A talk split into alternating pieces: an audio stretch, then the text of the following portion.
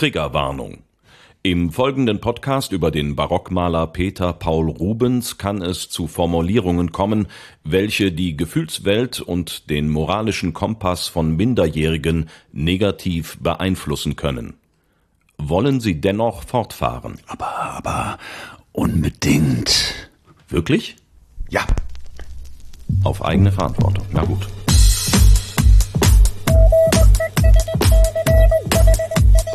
Die Geschichtsmacher.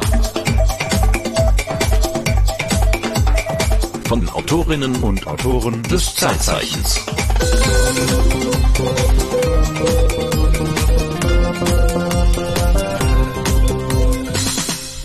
Dicke Mädchen haben schöne Waden, heißen Tosca, Judith oder Carmen?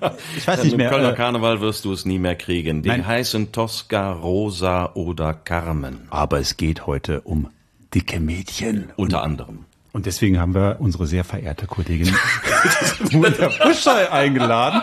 Ist das eine miese Überleitung? Das ist eine so gemeine Überleitung, nicht gegen mich, sondern gegen diesen Rubens, der immer verschrien ist als derjenige, der immer nur in der Fleischeslust sich bewegt das spricht eben für den Betrachter und für das Auge des Betrachters. Naja, Aber du hast hier, du hast hier zwei alte weiße Männer vor dir sitzen. Ne? Ja, das Worauf wird das Problem die? sein. Das wird das Problem sein. Fleisch, mhm. na, Fleisch. Ja, ja und davon ja. gibt's ja nicht wenig bei dem guten. Das Peter muss Paul ich natürlich Rubens. zugeben, aber wir sollten unbedingt auch auf die anderen Aspekte zu sprechen kommen. Fangen am besten gleich mal hier mit diesem Fleisch an, dann haben wir das schon mal hinter uns oder? Wir kommen immer wieder darauf zurück, natürlich. Was würdest du sagen? Was siehst du? Also was ich sehe, ist eine, eine Reigen übergewichtiger Putten. Ähm, Putten, das sind diese kleinen dicken Engelchen, kleine muss man dicke dazu Engelchen sagen, ja. mit äh, Fleischfalten und äh, die die tanzen dort um ein Feuer. Ja, in der Mitte steht eine Dame, die ist bekleidet ausnahmsweise.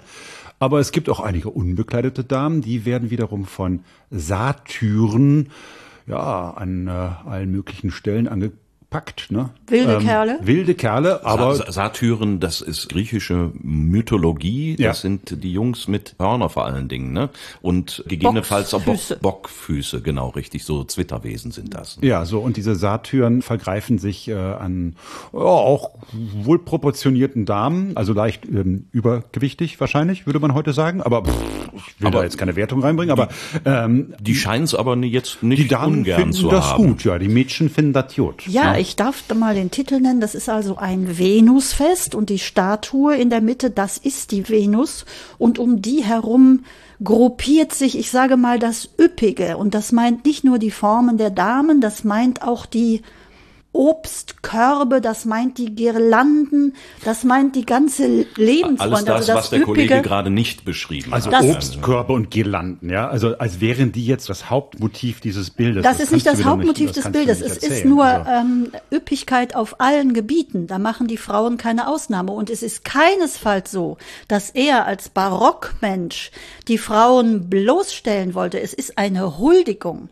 Er sagt, ich stelle meine gesamten künstlerischen Fähigkeiten in den Dienst der Frauen und ihrer Darstellung, wie sie hier gelungen ist. Also wenn man heute lüsterne Satyren malen würde, die sich an üppigen Damen vergreifen und die kichern dabei, dann würde man sagen, ist eine Altmännerfantasie, ne?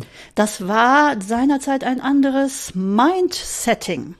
Das war Lust, Lebensfreude, auch im Kontrast zu dem, was das reale Leben war. ich wollte gerade sagen, also wir, wir sind da ja in einer Zeit, wann ist das 30-jähriger Krieg ungefähr? Irgendwie 1618 bis 48, wenn ich das richtig im Kopf habe. Ähm, also in Europa geht's drunter und drüber. Hunger, Elend, Pest und Cholera und das ist letztendlich der, der Gegenentwurf dazu. Ja, und Kirchenspaltung kam auch noch dazu. Mhm. Das war ja der Auslöser für diesen 30-jährigen Krieg. Und das war die Idee, der Gegenentwurf, worein man sich, ja, flüchtete. Wobei man bei Rubens sagen muss, es ist in dieser wirklich schweren Zeit, der hat eine goldene Brücke über das alles hinweg. So sieht das aus, wenn man dieses Leben studiert. Das heißt, die normale Frau damals wird eher abgemagert gewesen sein, weil es gab nichts zu essen. Hungersnöte waren an der Tagesordnung während des Dreißigjährigen Krieges. Die normale Frau wird sich wahrscheinlich auch wenig amüsiert haben. Und der Sato kam also selten vorbei. Und wenn es einer war, dann hat er sie vergewaltigt. Das ist nämlich auch eine Spezialität dieses Krieges gewesen. Aber wenn, das ist die Spezialität jedes Krieges. Wenn ihr mh, mm, an das heutige Ideal der dünnen, dünnen, dünnen Frauen denkt, hm. findet man das in der Realität so? Nein, das ist nur eine Idee. So möchte man es haben. Einige erfüllen das vielleicht, die meisten nicht. Wollte man es denn damals so haben? Offenbar. Das sagt man immer so gerne. Ne? Also wenn man Kontaktanzeigen Rubens Frau sucht, dann weiß man, mhm, okay, das ist jetzt nicht irgendwie so eine Spargelige. Ne? Daran sieht man, wie bekannt Rubens heute immer noch ist und wie wirkungsmächtig. Auch wenn diejenigen, die das schreiben, wahrscheinlich einfach nur das Klischee kennen und nur das kennen, wobei er zig andere Sachen gemalt hat, auf die wir auch noch zu sprechen kommen. Aber das ist, würdest du sagen, der Venus-Reigen ist prototypisch Rubens? Unbedingt, ja. Unbedingt. Und auch hier, ja, Vergewaltigung, nein, die Damen lassen sich sehr gerne auf die Satyren ein. Ne? Hm. Das muss man sagen. Also da, da geht es nicht um Gewalt gegen Frauen, da geht es um Lebenslust. Im umfassenden Sinne. Naja, es ist ein bisschen vielleicht auch wie Porno, weil beim Porno macht es den Frauen ja auch immer Spaß. Aber ähm, das ist vielleicht deine Vorstellung, die teile ich nicht unbedingt. es ist es ist eine andere Zeit, es ist ein anderer Blickwinkel ja. auf die Welt. Mhm. Und du hast dich dadurch, dass du mehrere Zeitzeichen zu Rubens gemacht hast, natürlich mit dessen Leben beschäftigt. Und so ist es. Kommen und, wir und darauf. Welche, welches Zeitzeichen hast du gemacht? Es, es ging um seine Geburt, ne? 28. Juni 1577, die Geburt des Malers Peter Paul Rubens. Da war ja. noch kein Krieg im Schwange. Da herrschte noch Frieden? Keineswegs. Nein. Nein. Seine Eltern wurden vertrieben aus Antwerpen. Man denkt ja, wenn man an ihn denkt, denkt man an Antwerpen, flämische Malerei in Hochblüte. Die Eltern waren vertrieben, flüchteten nach Köln, weil spanische katholische Söldnertruppen einfielen und alles, was kalvinistisch, protestantisch, lutherisch war, köpften, aufspießten und so weiter und die Kunst vernichteten und so weiter. Bilderstürmer. Bilderstürmer. Sie flohen wie viele andere nach Köln. Jan Rubens war Jurist und überhaupt war die Familie wohl angesehen und nicht arm. Also es war der Vater. Jan das Rubens, war der Vater. Papa war Jurist. Das war der Vater. Er arbeitete als Jurist in Köln weiter, traf auf Anna von Sachsen, die mit Wilhelm von Oranien verheiratet war, der Statthalter, der Chef dort, der Herrscher. Das hat sich alles in Köln getroffen. Ja, das hat sich in Köln getroffen. Er beriet sie in juristischen Dingen und dieser Wilhelm, das wird irgendwie so ein Mannsbild gewesen sein, dem dieses junge Mädchen aus Sachsen ins Bett gelegt wurde, aus dynastischen Gründen, mhm. wie das immer so schön heißt, also als Gebärmaschine. Ja, und der Jan Rubens, der Vater, wird ein kultivierter Mann gewesen sein. Man verliebte sich und Jan Rubens wurde zum Tode verurteilt. Also ist ans Tageslicht gekommen und dann stand genau. darauf die Todesstrafe? Die Ehebruch? Todesstrafe. Ehebruch gleich ja, Todesstrafe. Ja. Okay. Die Frau musste man ja behalten. Man hatte ja keine andere. Man wollte schon sicherstellen, dass sie Kinder vom Herrscher waren und nicht vom Rubens. Und warum der sterben musste, er starb auch nicht, denn seine Frau Maria setzte sich für ihn ein. Lass den raus, ich vergebe dem. Das ist überhaupt kein Problem warf sich dem Herrscher zu Füßen und wenn ihr einen Brief lesen wollt von ihr, könntet ihr es tun an dieser Stelle. Wenn es ein Brief von ihr ist. Es ist ein Brief von ihr. Dann wäre es vielleicht ganz schön, du liest ihn vorher. Ja, gut. Ich hätte nicht geglaubt, dass du an meiner Bereitwilligkeit, dir zu verzeihen, gezweifelt hast. Das ist ein, Brief, das ist ein Brief äh, von ihr an ihren Mann. An, an ihren Mann, an okay. ihren Mann. Wie hätte ich so hart sein können, meine Vergebung zu verweigern, da du in so großer Angst und Bangigkeit dich befindest, aus welcher ich dich gerne mit meinem eigenen Blut befreien möchte? Wie könnte sich nach so langer Eintracht ein Hass erzeugen, dass ich dir nicht einen Fehltritt gegen mich vergeben sollte? Also das, das ist, ist Liebe, oder? Das ja, ist äh, Großzügigkeit. Ja, also, ja Großzügigkeit. Mhm. Und es hat seine Wirkung getan. Er wurde nicht umgebracht, aber die beiden wurden verbannt nach Siegen. Das Au. war so ungefähr das äußerste an Strafe, was man einem Antwerpener antun konnte, aus einer Prachtstadt in eine Provinz. Es gibt ja? also dieses geflügelte Wort Tod oder Siegen. Äh, äh, Es gibt auch das geflügelte Nein, Wort.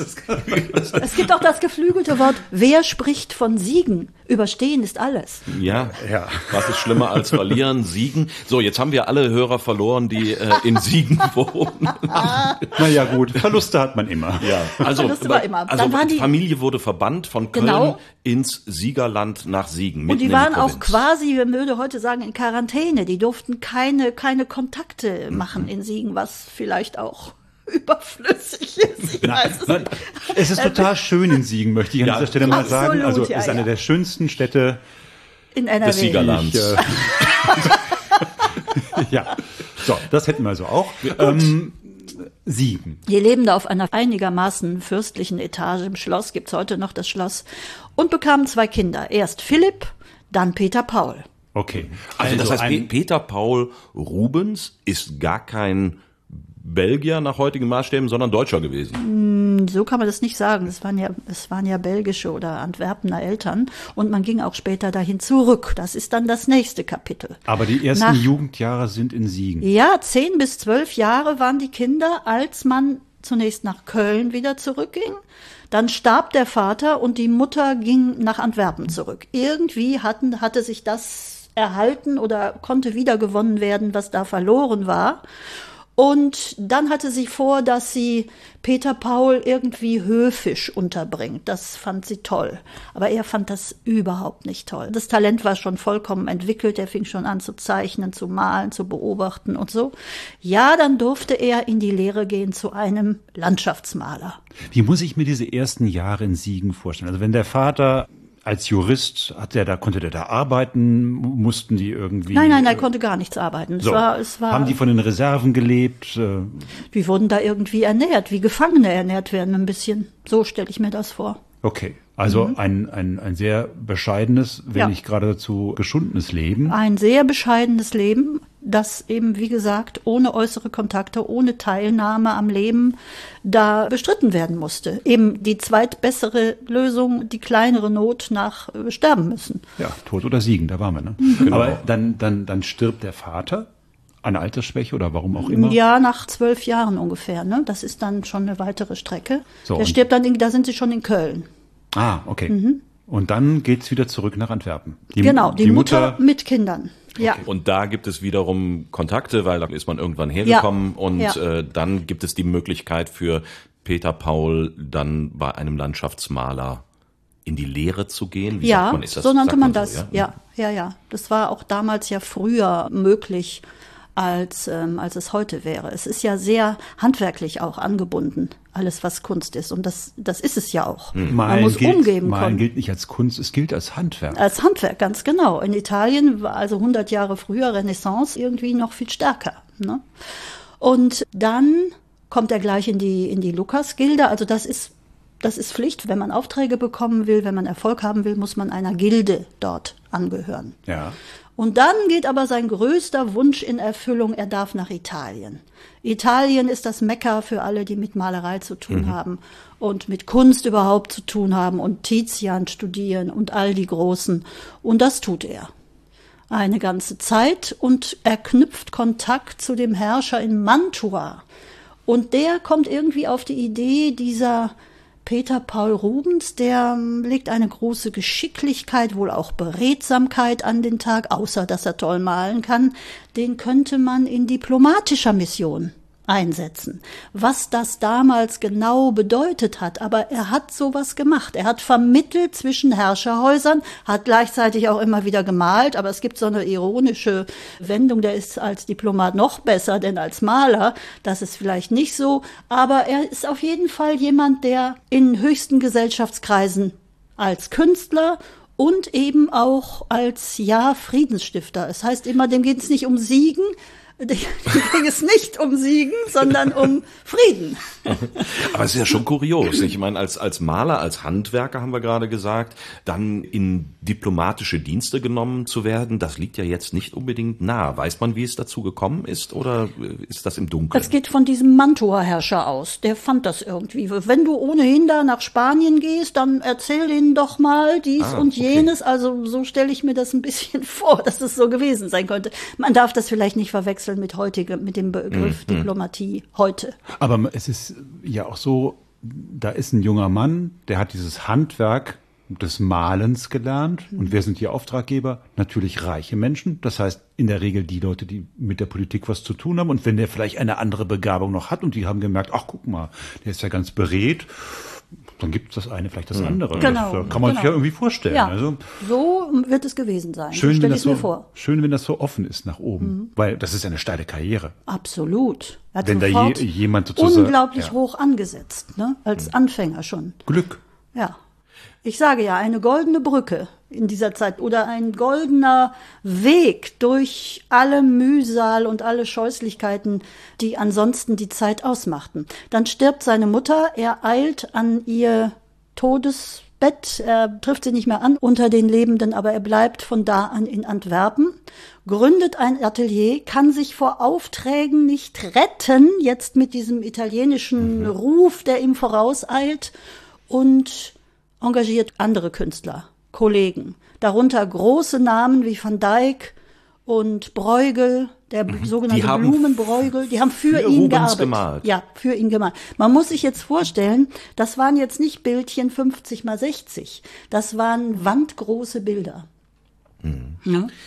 Erschlagen, wenn man davor steht, in München zum Beispiel, in der Pinakothek. Mhm. Also wirklich und das nimmt dich auch entsprechend ein. Die Figuren da sind so gut wie lebensgroß. Ne? Aber das war so das, das Gängige, was man gemacht hat, wenn man dann eben die Aufträge, wenn die reinkamen und man das alles nicht mehr selber äh, mit eigener Hand geschafft hat, dann hat man einfach Leute engagiert, die auch gut waren und die in der Lage waren, im eigenen Stil dann zu arbeiten. Und, ja, das war äh, üblich, wobei jeder hatte ein bestimmtes Aufgabengebiet. Du kannst besonders gut Hände malen und so. Das kannst du gut ah, okay. und dann machst du das. Und der Blumenbräugel, der Name sagt es schon, der malte da immer die Rabatten und die Blumenkränze und so weiter.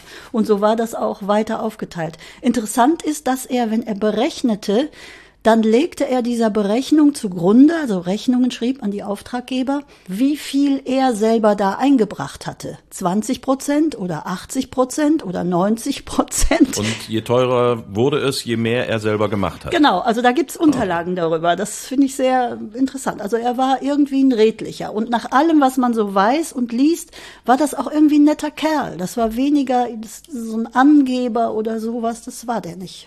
Der war umgänglich. Okay.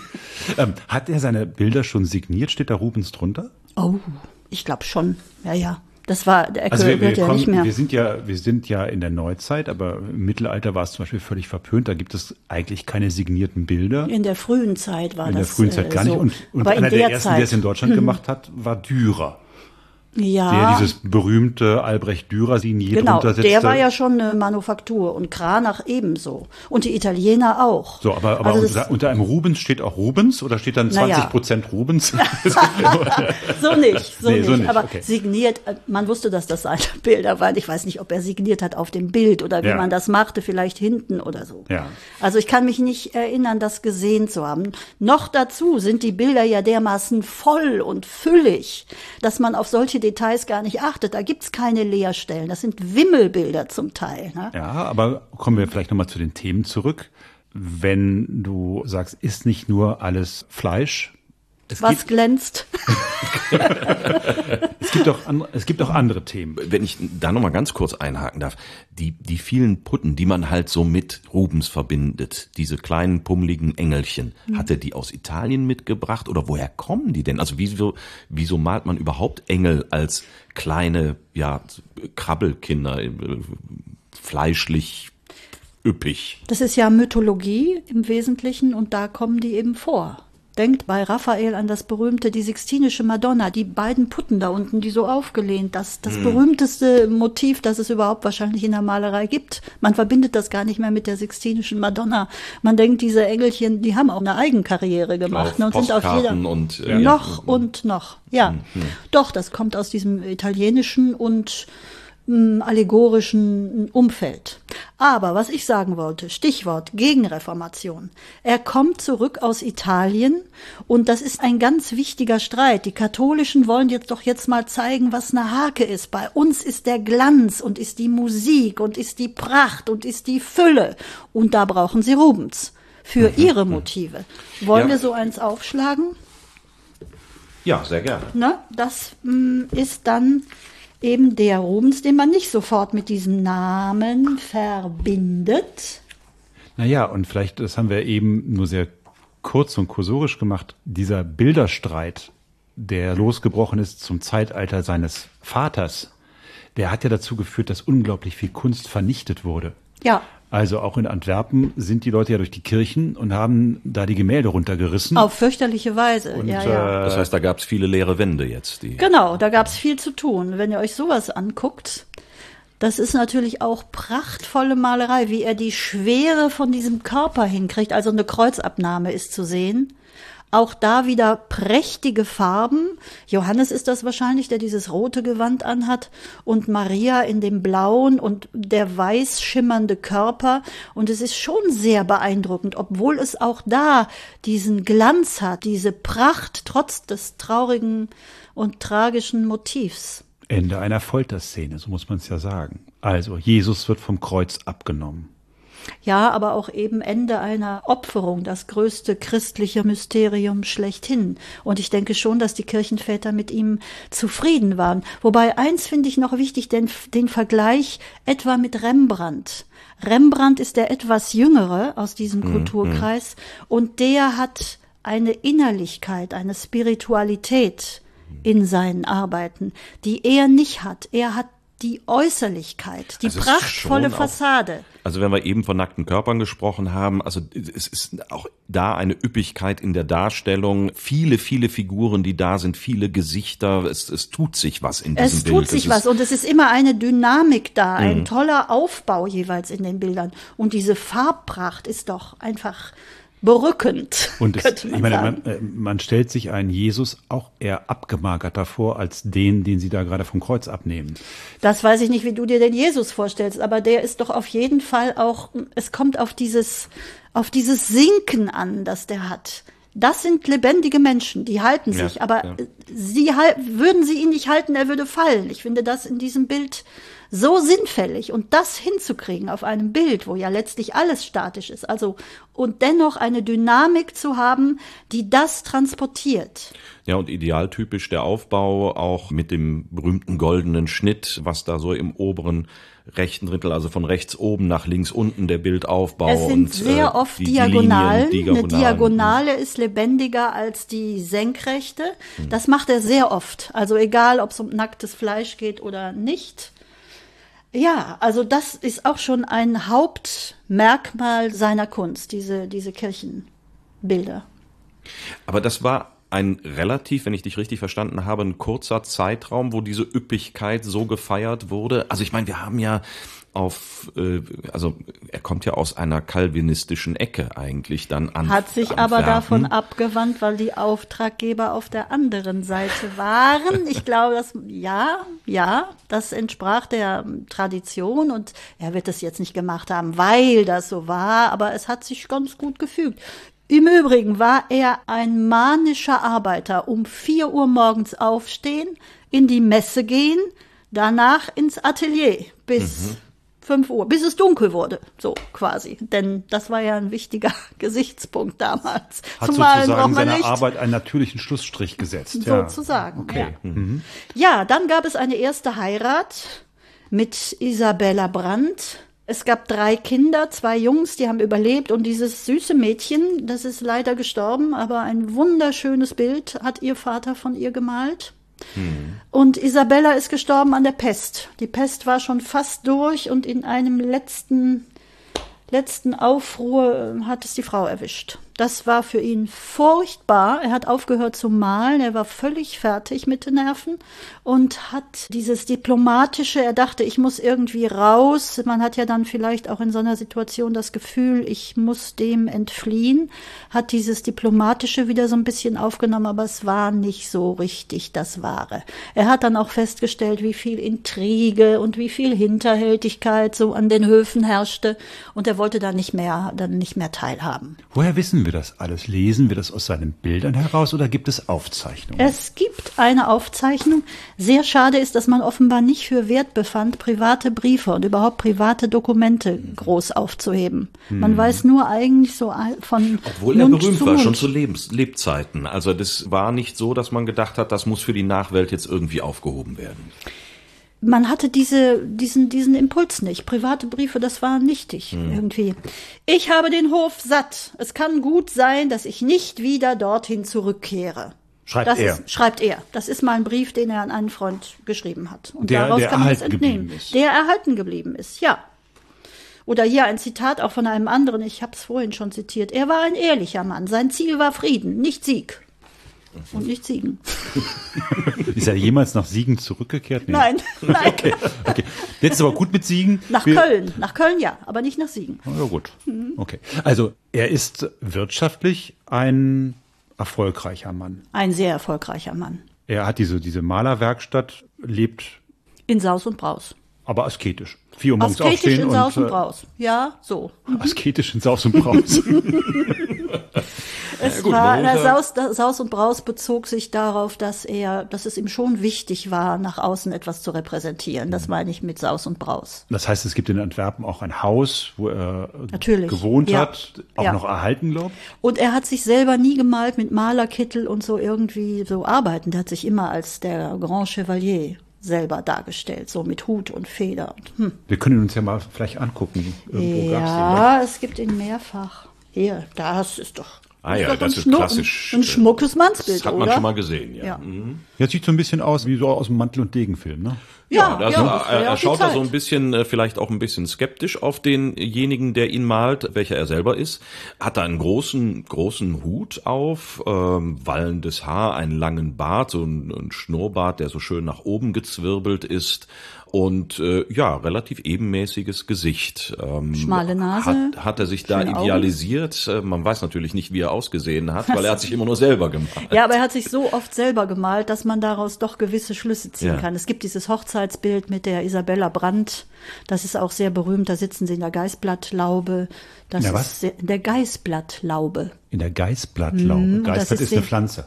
Das ist eine Pflanze. Ah, okay. Ja. Mhm. Und das ist sehr traulich und das zeigt aber auch, man hat es. Samt und Seide. So. Hm? Okay. War er denn auch ein Genussmensch? Das würde man ja nach den Bildern, wie er sie gemalt hat, auch vermuten wollen. Also, er hat wieder geheiratet, da war er 50. Apropos Genussmensch. Hm. Er schreibt. Ich habe beschlossen, mich wieder zu verheiraten. Denn ich habe niemals die Absicht gehabt, das abstinente Leben eines Zölibatärs zu führen. Und ich habe mir gesagt, dass wir, ehe wir den ersten Platz der Enthaltsamkeit einräumen müssen, doch lieber dankbar die erlaubten Freuden genießen sollten. Mit, wie, wie alt war er da? 50. 50. Genau. Okay. Also schon Herr im gesetzten Alter zu der Herr Zeit. Herr im gesetzten Alter zu der Zeit und das Mädchen war 16. Man kann Ui. kaum sagen eine Frau. Er hatte sie schon aufwachsen sehen. Sie war so ein bisschen Nachbarskind von einem Tuchhändler, ebenfalls gut betucht, dieser Tuchhändler. Mhm. Und äh, ja, eine 16-Jährige. Weiß ihn, man, was sie davon hielt? Das weiß man nicht.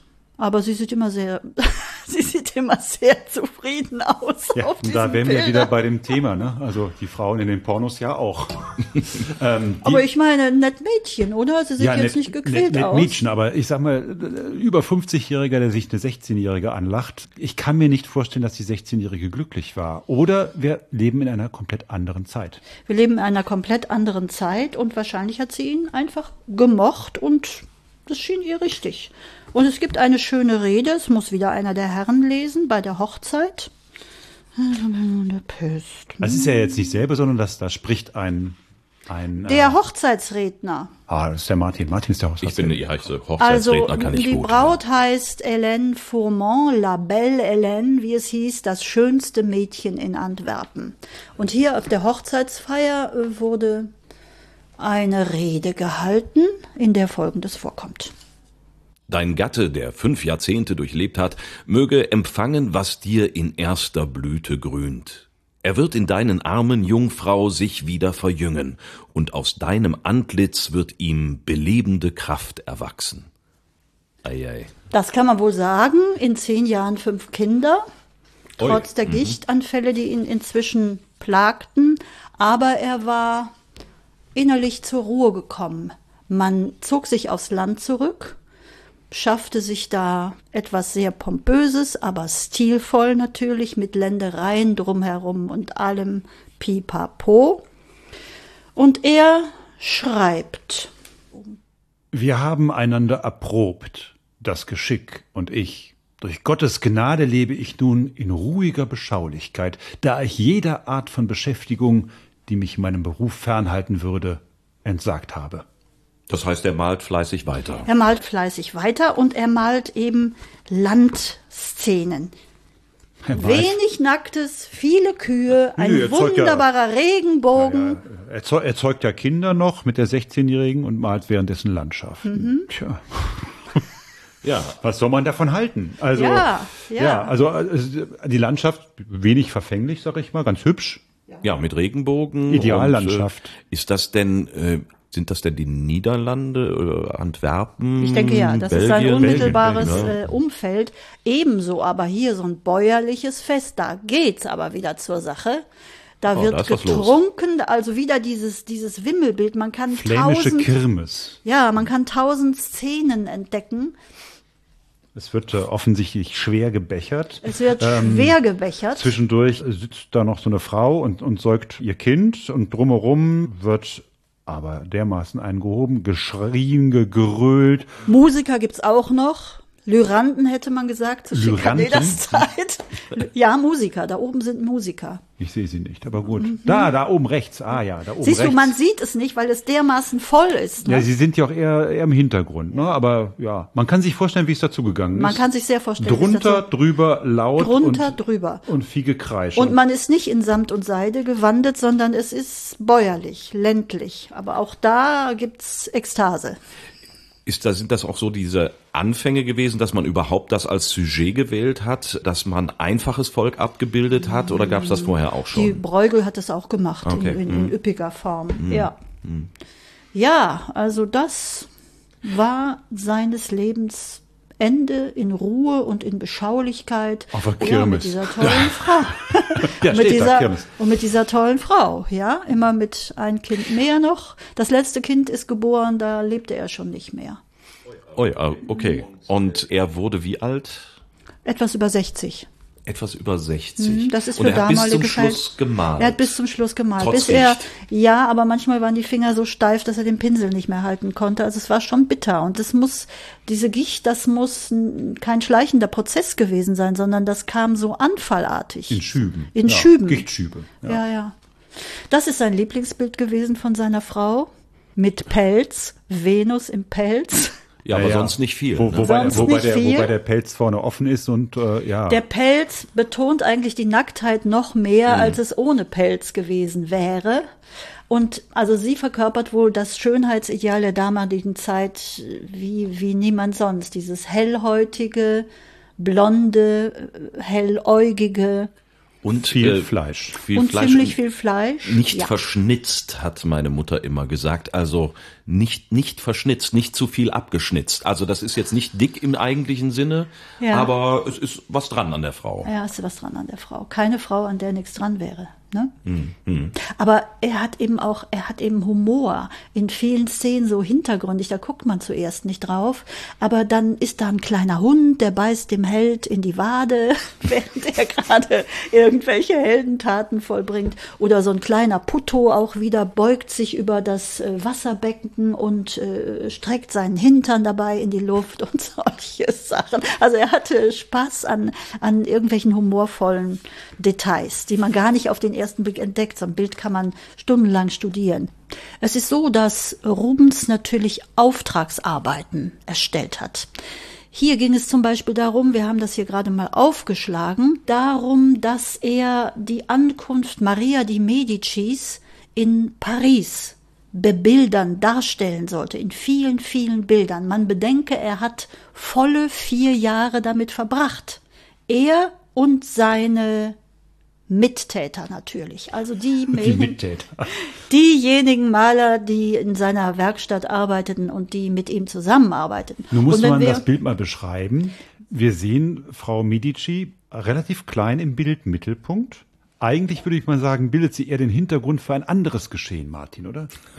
Ja, also dieses Bild ist wirklich zweigeteilt. Also oben die Ankunft äh, von Frau Medici, irgendwie ist alles sehr edel und gediegen und fein gewandet.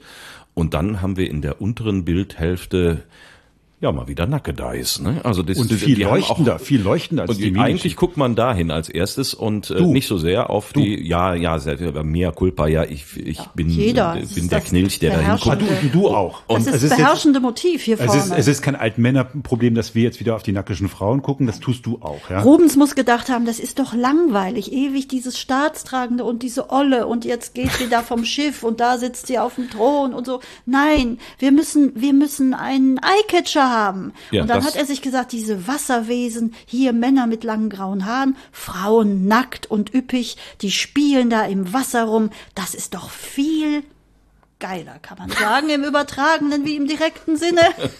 ja, und, äh, und das, das eine hat mit dem anderen gemacht. auch nicht wirklich was zu tun, ne? Nee, die planschen da rum und die Königin kommt. Nein, ne? das war seine, seine, äh, äh, seine Idee, seine, seine Bildidee. Nicht dieses, dieses langweilige, das musste sein, das war der Auftrag, dem musste Genüge getan werden, aber er hat quasi sein persönliches Beiwerk dazugegeben. Hat sich der Auftraggeber wahrscheinlich auch nicht so vorgestellt. Wahrscheinlich nicht, aber es ist alles akzeptiert. Im Louvre kann man das sehen. Da kann man so, wie man, wie man in München durch den Rubenssaal geht, kann man da durch den Medici-Saal gehen. Also ein Motiv nach dem anderen, was da dieser Königin dient und äh, dazwischen immer Rubensche Spezialeinfälle der barocken Art. Wie eben auch wollen wir auf das letzte Schreckensbild zu sprechen kommen, jetzt ja, an dieser unbedingt, Stelle. Unbedingt, unbedingt. Das, der Höllensturz. Das ist der Höllensturz der Verdammten. Der Verdammten. Also ich denke immer, wenn man sich angenommen, man würde ein erstes Date veranstalten unter diesem Höllensturz, also wer da kommt, der ist belastbar. Warum? Was ist in diesem Höllensturz zu sehen? Also ich sehe wieder hier, wir haben das jetzt gerade mal auf dem iPad äh, aufgemacht, man kann das gar nicht so in Summe sehen, da gehen alle Details Richtig. verloren. Das ist ja ein, du sagst Wimmelbild, das ist genau das offensichtlich, ja, was ist. und die Bösen mit ihren Spießen, die sind unten gar nicht mehr drauf. Also auch wieder eine riesige Diagonale des Schreckens eigentlich. Fleisch herabstürzendes Fleisch, könnte man sagen, in Körper gegossen, ineinander geklammert, kreischend, schreiend, das Grauen in Tüten. Auch, ah ja, Diagonale habe ich schon gesagt. Und unten stehen die Bösen mit ihren Spießen und dahin fallen die Verdammten. Und warten nur auf die, die darunter stürzen. Auch wieder viele sehr üppige Frauen, die da hinab in den Höllenschlund. Ja, aber diesmal werden. nicht einzeln ausgestellt, sondern nee, eher so als Masse. eine Riesengirlande. Also alle sind ineinander verwunden. Eine Körperlawine könnte eine man sagen. Eine Körperlawine, ja. Fleischgirlande. Ja. Mhm. Also das ist schon, äh, ja, ist schon gruselig. Und im Original eben passt das auf kein iPad, sondern ist wie groß und, und wo kann man das sehen? Wandgroß in München in der alten Pinakothek. Nicht nur dieses Bild, viele, hm, viele hm. Bilder, ein ganzer Rubenssaal, man ist im barocken Himmel sozusagen, aber das ist die Hölle. Und die Schrecken, die diese Leiber dort unten erwarten, ähm, Wilde das sind Teufel, das sind wilde Teufel. Tiere. Naja, ja, ja, ja, Tiere sind auch dabei, aber es sind auch teufelartige Gestalten, die haben die Forke in der Hand. Drachenartig, Drachenartig. Lindwurm, alles, was böse Würmer, ist, die Hölle. Ja. Okay. Das sind die, die zu viel gesündigt haben im Leben, das sind die Verdammten, die werden. Die kommen da rein. Die werden ausgesondert von denen, die in den Himmel kommen. Das ist das Weltbild auch damals. Ja. Wer hat das in Auftrag gegeben? Oh, das weiß ich nicht. Unter dem Motto, mal's mir möglichst schrecklich. es wäre interessant, das steht immer nicht dabei. Man weiß es nicht. Man weiß Kirchen natürlich, in denen die, die entsprechenden Bilder hingen, aber das hing sicher nicht in der Kirche. Also so. Wissen wir das? Nicht definitiv. ich weiß es einfach nicht. Naja, das kann, ja, aber äh, ich stelle mir vor, wer, wer, geht zu jemandem und sagt, mal mir mal so eine Fleischlawine und unten warten die Teufel und spießen die alle auf. Das muss ja schon spezieller Geschmack. Ja, die sagten nicht, mal mir mal eine Fleischlawine, die sagten, male die Verdammten. Ich möchte den Himmel haben und ich möchte auf der anderen Seite das, das Gegenstück der Hölle haben. Ne? Dass das möglichst schrecklich naja, bei ihm rausfällt. Die Vorstellung von Hölle war ja auch sehr konkret. Also da ist man ja mit Fleisch und Blut reingegangen ja. und die mhm. Höllenqualen waren eben nun mal das, das ewige Höllenfeuer und ja, äh, ja. die Qualen. Es diente ja auch der, der, der Einschüchterung der Gläubigen natürlich. Klar, Wenn ihr nicht lieb seid, dann passiert euch was. Seht es euch an, wollt ihr dazugehören? Nein. Ja, also. das ist ja sehr illustrativ dargestellt. Also man kann sich das ja gut vorstellen und gut nachvollziehen. Genau. Ja, auf der anderen Seite haben wir, haben wir diesen Maler, der diese Fleischeslust, diese Üppigkeit feiert. Die, die darunter stürzen, das sind doch dieselben. Barock hat beide Seiten. Einerseits die üppige Lebenslust und auf der anderen Seite den Schrecken. Gut, aber die, die sich dieser Lebenslust hingeben, sind das nicht die, die da gerade stürzen? Das ist ja quasi wie ein Gegenmodell, dieses Bild zum restlichen Weiß man? Man könnte ja auch sagen, genieße das Leben, solange es irgend geht. Das wäre, das wäre griechisch-antike Auffassung. Weil wir alle nicht. da landen. Naja, ich glaube, das ist dann schon eher so ne, Katholizismus und Protestantismus, Calvinismus, dann eben dieses reduzierte, asketische, zurückgezogene, selbstbeschränkende und dann eben die Üppigkeit, die man in der katholischen Kirche halt durchaus gefeiert hat, ja. solange es äh, Eben. gottgefällig ist. Stichwort, und das ist halt die Frage, was ist gottgefällig? Stichwort Gegenreformation. Die mussten richtig was auf die Waagschale legen, um ihre Gläubigen wieder zu begeistern. Ne? Er selbst war aber aus einem ursprünglich kalvinistischen Haushalt. Genau, und hatte sich wieder zum Katholizismus bekannt. Das, ja. ja. Ähm, weiß man, warum er es getan hat? War er da Überzeugungstäter oder war er sozusagen Opportunist, um Aufträge zu Geschäftsmensch. Kriegen? Sowohl als auch, würde ich mal sagen. Das ist derselbe Grund, warum ein Mozart in eine Loge geht.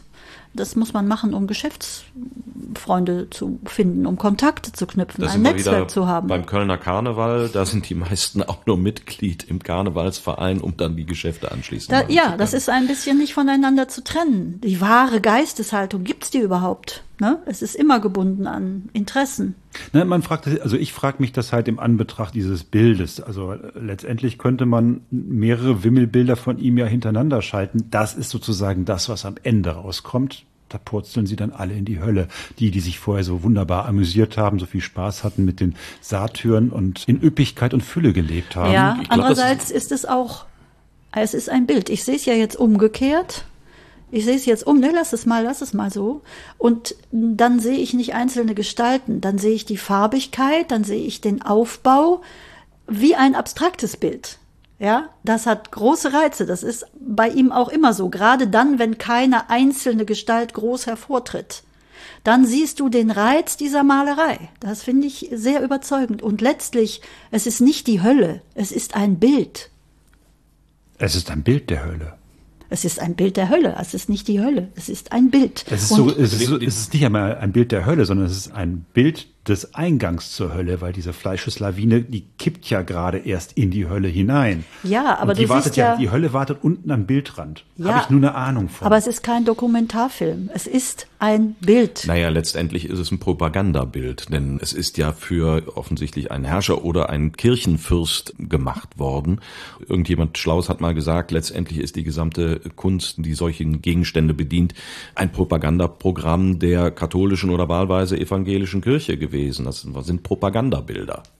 Ja, und es ist ja für ihn auch jetzt nicht eine Gewissensfrage gewesen. Für ihn bestand der Reiz darin, dass diese Vorstellung, diese Idee in ein Bild in Kunst zu verwandeln. Hm. Ja, ob es jetzt dieses Sujet ist oder es ist das Kreuzabnahmesujet oder es ist das Venusfest. Es ist immer ein Bild und eine Idee, die sich künstlerisch manifestiert. So. Es hat nichts mit, mit Realität zu tun. Es ist kein Dokumentarfilm. Und ob das dann Nein, im Widerspruch zu den anderen Bildern steht, ist ihm wahrscheinlich dann im Zweifel auch egal, oder? Ja, klar, was heißt wieso Widerspruch? Naja, er hat ja vielleicht eine, eine, eine Aussage in seinen Bildern. Wenn ich mir so ein, ein Bild angucke wie diese Anbetung der Venus, dann würde ich ja sagen, ja, da haben viele Menschen viel Spaß. Die Aussage des Bildes könnte sein, genieße das Leben, solange es währt. Äh, und und äh, Genau, der Tod ist dir sicher. Ob nutze, dann die Hölle kommt oder der Tag, Himmel. sozusagen, das alte Carpe Diem. Ja. So, aber das kommt dabei heraus. So, das, das ist so, es könnte fast ein Widerspruch sein. Also es ist ja offenbar eine Art Strafe, in die Hölle zu kommen. Der Barock hat beides. Die Barockzeit hat beides. Aber wir, wir, wissen nicht, woran er, wir wissen nicht, woran er wirklich geglaubt hat. Wenn der Auftraggeber gesagt hat, mal mir mal üppiges Dasein mit äh, dicken Brüsten, dann macht er das. Wenn der Auftraggeber sagt, mal mir mal, wie die ganzen Frauen mit ihren dicken Brüsten in die Hölle fahren, dann macht er das auch. So würde ich das nicht auffassen. Er sieht die Chance für eine, für eine Idee in einem Auftrag. Und der Auftraggeber sagt nicht, mal mir die Frau mit den dicken Brüsten, sondern der sagt, mal mir ein Venusfest. Und das ist das, was er daraus macht und was er daraus versteht. Ja. ja. Es ist auch keine Handlungsanweisung. Es ist ein Bild. Keine Idee dahinter im Sinne von, so sollst du leben. Keine Moral dahinter. Nein, keine Anweisung, würde ich sagen. Die barocke Idee ist eine, eine Idee, die sich in der Kunst am stärksten manifestiert, nicht im Sozialwesen. Hm. Ist vielleicht auch zu modern gedacht, oder? Dass da der Künstler seine eigene Intentionalität damit mit verbaut, äh, jenseits dessen, dass er sich überlegt, wie gestalte ich denn das am schönsten? Also, dass der Künstler sich da selber zum Ausdruck bringen wird. Ich glaube, das ist zu modern gedacht. Das weiß ich nicht, weil wenn, also nehmen wir mal einen Vorläufer von ihm wäre Dürer, der hat ja etwas früher gelebt. Ich glaube schon, dass es in diesen Bildern von Dürer auch durchaus Aussagen gibt. Auch in seinen Selbstporträts zum Beispiel. Nehmen wir das, dieses berühmte Dürer-Porträt, wie er äh, wie er sich als Christus stilisiert. Ja, da, da, da, da guckt mir Jesus entgegen und das heißt nichts anderes wie, hey, ich bin der Schöpfer, ich bin der Kunstmensch, ich bin ich und deswegen male ich mich so wie den Schöpfer. Das kann man bei ihm nicht sagen. Bei Rubens gucke ich mir den Rubens an und denke mir so, ja, ich bin ein galanter Herr mit dem Hut, ich sehe schmissig aus, auch noch mit 60 und mir geht's gut. Es bleibt in gewisser Weise bei einer Oberfläche. Ja. Hm. Ja, bei einer glanzvollen Oberfläche. Aber ist darunter irgendeine Aussage? Die nichts will als hübsch sein? Die nichts will als prachtvoll schön sein und als Kunst ins Auge springen, nicht als Belehrung, nicht als Moral, nicht als der große Hintergrund. Guckt euch dieses Schlachtenbild an. Da will er auch nicht sagen, also Schlacht ist irgendwie dermaßen geil, das muss man machen. Er macht es nur, weil es ein irre tolles Sujet ist. Da wieder die Leiber durcheinander zu wirbeln, sind auch noch Pferdeleiber jetzt dabei, auf einer Brücke, ganz heikel, die Hälfte hängt schon drüber und einige treiben im Fluss. Also, Wilder das hat Himmel ihn darüber. einfach gereizt. Er war ein großer Dramatiker. Ein Freund des Wimmelbilds. Ein großer Dramatiker und Kolorist. Ich sehe schon, du und Peter Paul Rubens, ihr kommt nicht so richtig zusammen. Ne? Weiß ich nicht. Also man muss sich mal vorstellen, würde man sich so ein Bild irgendwo hinhängen?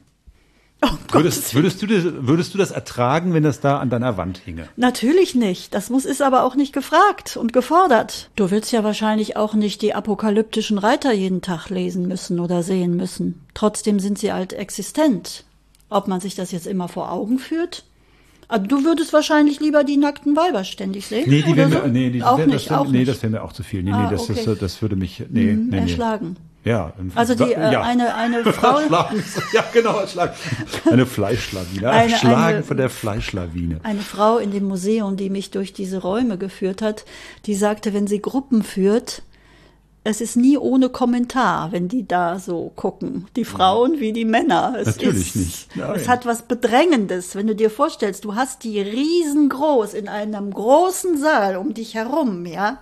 Es ist schon oh, atemberaubend. Hm. Kunst wäre, wenn man da nackt durchgehen müsste. Fleischlawine gegen Fleischlawine, das wäre was. Das wäre ein Happening. Kunst als Orgie. Das ja. wäre ein Happening, ja. Ja, das wäre was. Aha. Würdet so, ihr mitmachen? Nein. Wie, wie, wie, kommen wir jetzt raus aus der Nummer? Wie kommen wir aus dieser Nummer jetzt raus? Aber weiß man denn eigentlich, was aus seiner jungen Frau wurde, nachdem er tot war? Die hat wieder geheiratet und weitere elf Kinder zur Welt gebracht. Wieder einen älteren Herrn? Ich glaube nicht, nein, was Gleichaltriges wohl. Glück gehabt. Glück, Glück gehabt. gehabt, Glück gehabt. Wenn man jetzt Peter Paul Rubens einsortiert, kunsthistorisch, wollen wir das mal noch machen? Wo muss man ihn hinsortieren? Also er ist barock offensichtlich, er steht für den Barock, seine Figuren, seine Körper, man kennt ihn vor allen Dingen eben für dieses üppige und äh, für die Darstellung von Nacktheit und eben genau das, worüber wir die ganze Zeit gesprochen haben. Aber eigentlich ist er ja mehr. Er steht für den Barock wie kein zweiter. Das könnte man sagen. Und das Erstaunliche ist eben, dass er in dieser zerrissenen Zeit, das ist für mich das Allererstaunlichste, so ein insgesamt goldenes Leben geführt hat. Mit großem Erfolgen, mit Lebensgenuss, mit Einsicht in die Zusammenhänge trotzdem. Ja. Er war ein Glückskind. Er Auch war wenn ein er in Glückskind. Siegen geboren ist, da war es am Anfang nicht einfach, aber die ersten zwölf Jahre mal abgezogen, ging es eigentlich nur bergauf. Kann man so sagen, und oder? und äh, die Innerlichkeit, die hat eben der, der andere Große aus der Gegend, die hat Rembrandt. Die, diese Innerlichkeit. Das ist dann so eine halbe Generation später. Ja, also das überschneidet sich so ein kleines Stück weit. Aber beide, sowohl Rembrandt wie Rubens, in dieser ja wirklich schrecklichen Zeit des Dreißigjährigen Krieges, die Bevölkerung wurde ja in ganzen Landstrichen ja komplett ausradiert. Europa lag am Boden. Hungersnöte. Dass es sich jemals davon wieder hat erholen können, ist ein Wunder geradezu. Ne? Das war ein vollkommenes. Und Jetzt sagen wir die ganze Desaster. Zeit auf der einen Seite 30-jähriger Krieg, Hungersnöte, furchtbare Verheerungen und auf der anderen Seite diese überbordende Kunst. Ist das trotzdem oder deswegen? Trotzdem deswegen eine Gegenwelt, etwas, wo man eine Idee verwirklichen konnte, die davon Abstand hatte. In der Literatur geht es zu dieser Zeit ganz anders zu. Da ist eher so dieses Memento Mori. Ne? Andreas Gröfius. ja. Der schnelle Tag ist hin, die Nacht nimmt ihre Fahnen und führt die Sternen auf. Ja, da geht's immer dem Untergang entgegen. Da geht's ne? dem Untergang Und es ist entgegen. immer dieses, ähm, na ja, also da, wo jetzt die Blume blüht, da ist morgen der Abgrund, nicht wahr? Und in der Malerei ganz anders. Trotz. Ne? Ein bisschen, also trotzdem trotz. Es ist ein bisschen trotzig auch, diese, diese Art der Malerei. Vielleicht dieses, dieses Prachtvolle, dieses Pracht nach außen kehrende, dieser Glanz. Ne? Ja, bei ihm. Bei dem Zeitgenossen nicht, ne? bei dem fast Zeitgenossen. Rembrandt, der andere ganz große aus der Epoche. Aber immer der Totenkopf sozusagen hinter der toll ondulierten äh, Frisur. Das ist auch barock, diese Gegenüberstellung. Du Aber guckst in den Spiegel und siehst dein, dein Skelett, so ein bisschen. Ne? Dieses Eitle einerseits, dieses Eitle rausgeputzte und auf der anderen Seite dieses, der Tod wird dich erlangen. Ja, aber das hat, mm, in seinen Bildern ist das sonst nicht so, außer bei diesem Höllensturz. Naja, Oder- Auch beim Höllensturz ja nicht. Das ist ja trotzdem voller Leben. Ne? Ja, aber, aber wenn, ich, wenn, ich auf diese, wenn ich auf diese Figuren dieses Höllensturzes gucke, dann sieht das aus wie Abfall. Ja, aber man könnte, dann, man da könnte genauso das, gut sagen, wenn man in der Müllkippe geht und man sieht da schon mal, weiß ich was da, wenn, wenn so ein Laster Abfall abkippt, dann sieht das genauso aus. ja, stürzende. Leiber verhalten sich so. Ja, Ja, ja, ja, so, aber so sieht es aus. Ja, so sieht und es sie haben aus. auch, sie haben auch keine persönliche Kontur mehr. Sie sind einfach Masse. ja, aber dieses Memento Mori ist ja eben da auch So, präsent. das ist, aber das ist das einzige Bild, was in diese Richtung so geht. Ja, aber die Kreuzesabnahme, die vielen Bilder, die sich mit der Passion Christi beschäftigen, äh, haben das ja auch. Der lebensbejahende Peter Paul Rubens in seiner Art, in seinem Leben, aber auch in seinem Schaffen vor dem Hintergrund des Dreißigjährigen Krieges. Lebensbejahend finde ich sehr schön. Ja. ich glaube, das trifft's. Lebensbejahend trotz alledem, aber eben auch mit vielen Privilegien, mit viel Wind unter den Flügeln und mit berauschenden Erfolgen. Monika Buschei, vielen Dank, dass du uns von Peter Paul Rubens erzählt hast. Es war ein Vergnügen. Es ist es noch. Wenn es euch da draußen gefallen hat, dann sagt es euren Freunden, euren Verwandten, Bekannten. Kunstsinnigen und äh, allen, die ihr kennt und mögt. Und wenn es euch nicht gefallen hat, dann sagt es uns. Und bitte nur uns. Unter www.diegeschichtsmacher.de, da findet ihr alle Informationen zu dieser Podcast-Folge und zu allen weiteren. Und äh, wir hören uns wieder in 14 Tagen zur nächsten Folge von Die Geschichtsmacher. Tschüss sagen Martin Herzog. Und Marco Rösseler. Und Monika Buschei. Dankeschön. Tschüss. Tschüss.